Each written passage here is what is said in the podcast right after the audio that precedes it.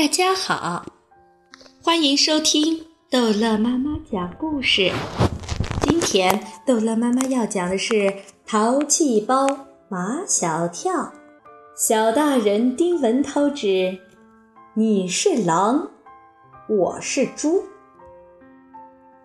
丁文涛本来就不把他们的辩论对手马小跳放在眼里，现在他抓阄抓到了猪。更是目空一切。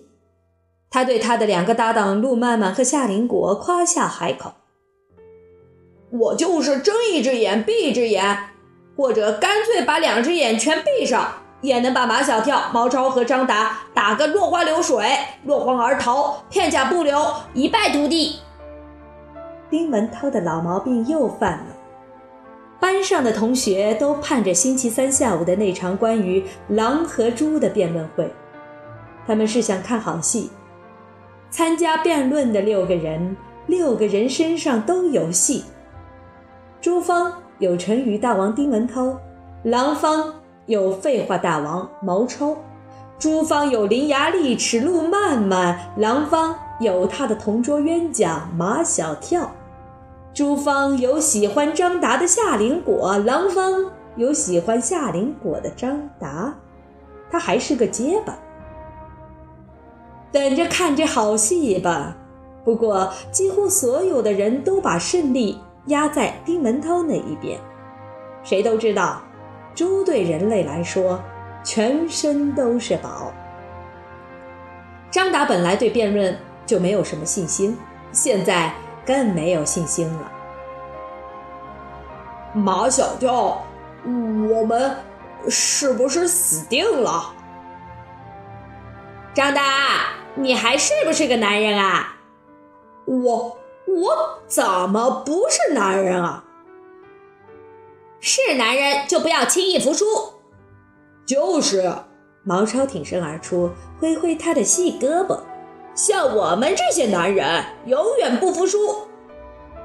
马小跳说：“在战略上要藐视敌人，在战术上要重视敌人。”毛超眼巴巴地看着马小跳。马小跳，你的话好深奥哦，我都听不懂。这些话是马小跳的爸爸马天笑先生说的，马小跳也没有完全听懂。马天笑先生还建议他们去找一些写狼的书看，从书上去找狼的优点。马小跳说：“只要找到狼的一百个优点，我们就可以打败丁文涛他们啦。”张达还是没有信心，狼根本就没有优点。你都没有去找，怎么知道狼没有优点？这也不怪张达，就是马小跳和毛超，他们对狼的了解，也无非是童话或寓言里的那只欺骗小红帽的大灰狼，那只披着羊皮的大尾巴狼。班上的同学们都觉得很奇怪，平时咋咋呼呼的毛超和马小跳，怎么这几天变得格外安静？难道？他们已经甘拜下风，马小跳他们才不会甘拜下风呢。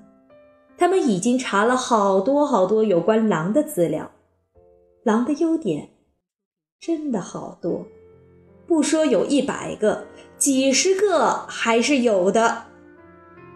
马小跳和毛超本来就有必胜的信心，现在连张达也有了必胜的信心。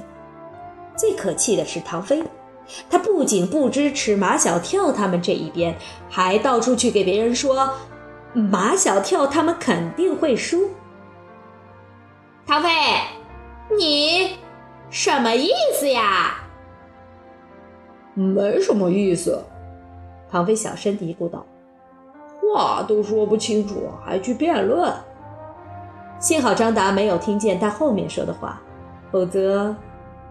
毛超质问唐飞：“唐飞，你到底是不是我们的好朋友？你还是丁文涛的好朋友吧？”说起丁文涛，唐飞满肚子的都是气。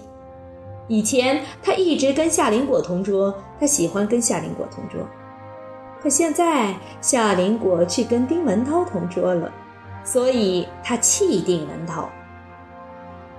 我跟丁文涛做朋友，我就不是唐飞。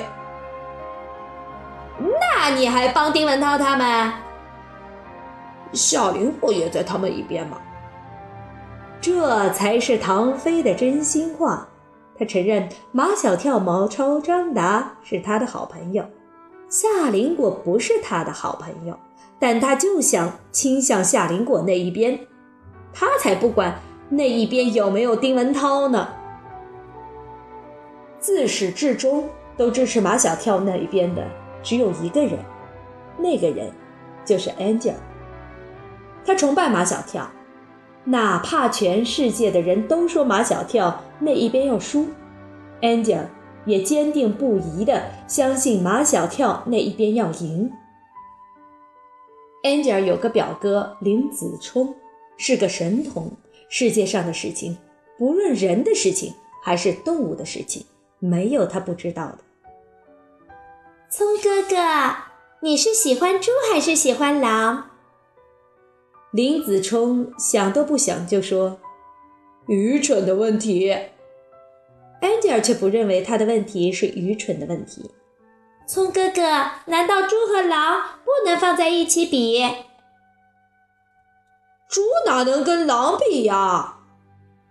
聪哥哥，你说你说，猪怎么就不能跟狼比啦？这又是一个愚蠢的问题。林子聪。本来不想讲，但他还是憋不住。猪是家畜，狼是野生动物，家畜怎么能跟野生动物相提并论呢？林子聪好为人师，他给安吉尔讲起狼来，哇啦哇啦哇啦哇啦。林子聪讲了好多狼的事情，安吉尔恨不得把他讲的每一个字都记在脑海里。聪哥哥，你讲慢一点。林子聪警惕了。恩吉尔，狼跟你有什么关系？不敢有关系。聪哥哥，我走啦。恩吉尔马上就要去找马小跳，他怕时间长了，把刚才林子聪说的都忘了。恩吉尔是跑着回家的，他家跟马小跳住在一层楼上，门对门。马小跳，马小跳，安吉尔去拍马小跳家的门。马小跳刚把门打开，安吉尔就说他赢定了。什么赢定了？你们和丁文涛他们的辩论会，你们赢定了。安吉尔学林子聪的语气：猪是家畜，狼是野生动物，家畜怎么能跟野生动物相比呢？Angel 的一句话，就说到了问题的关键。好了，这一集的故事就讲到这儿结束了。欢迎孩子们继续收听下一集的《淘气包马小跳》。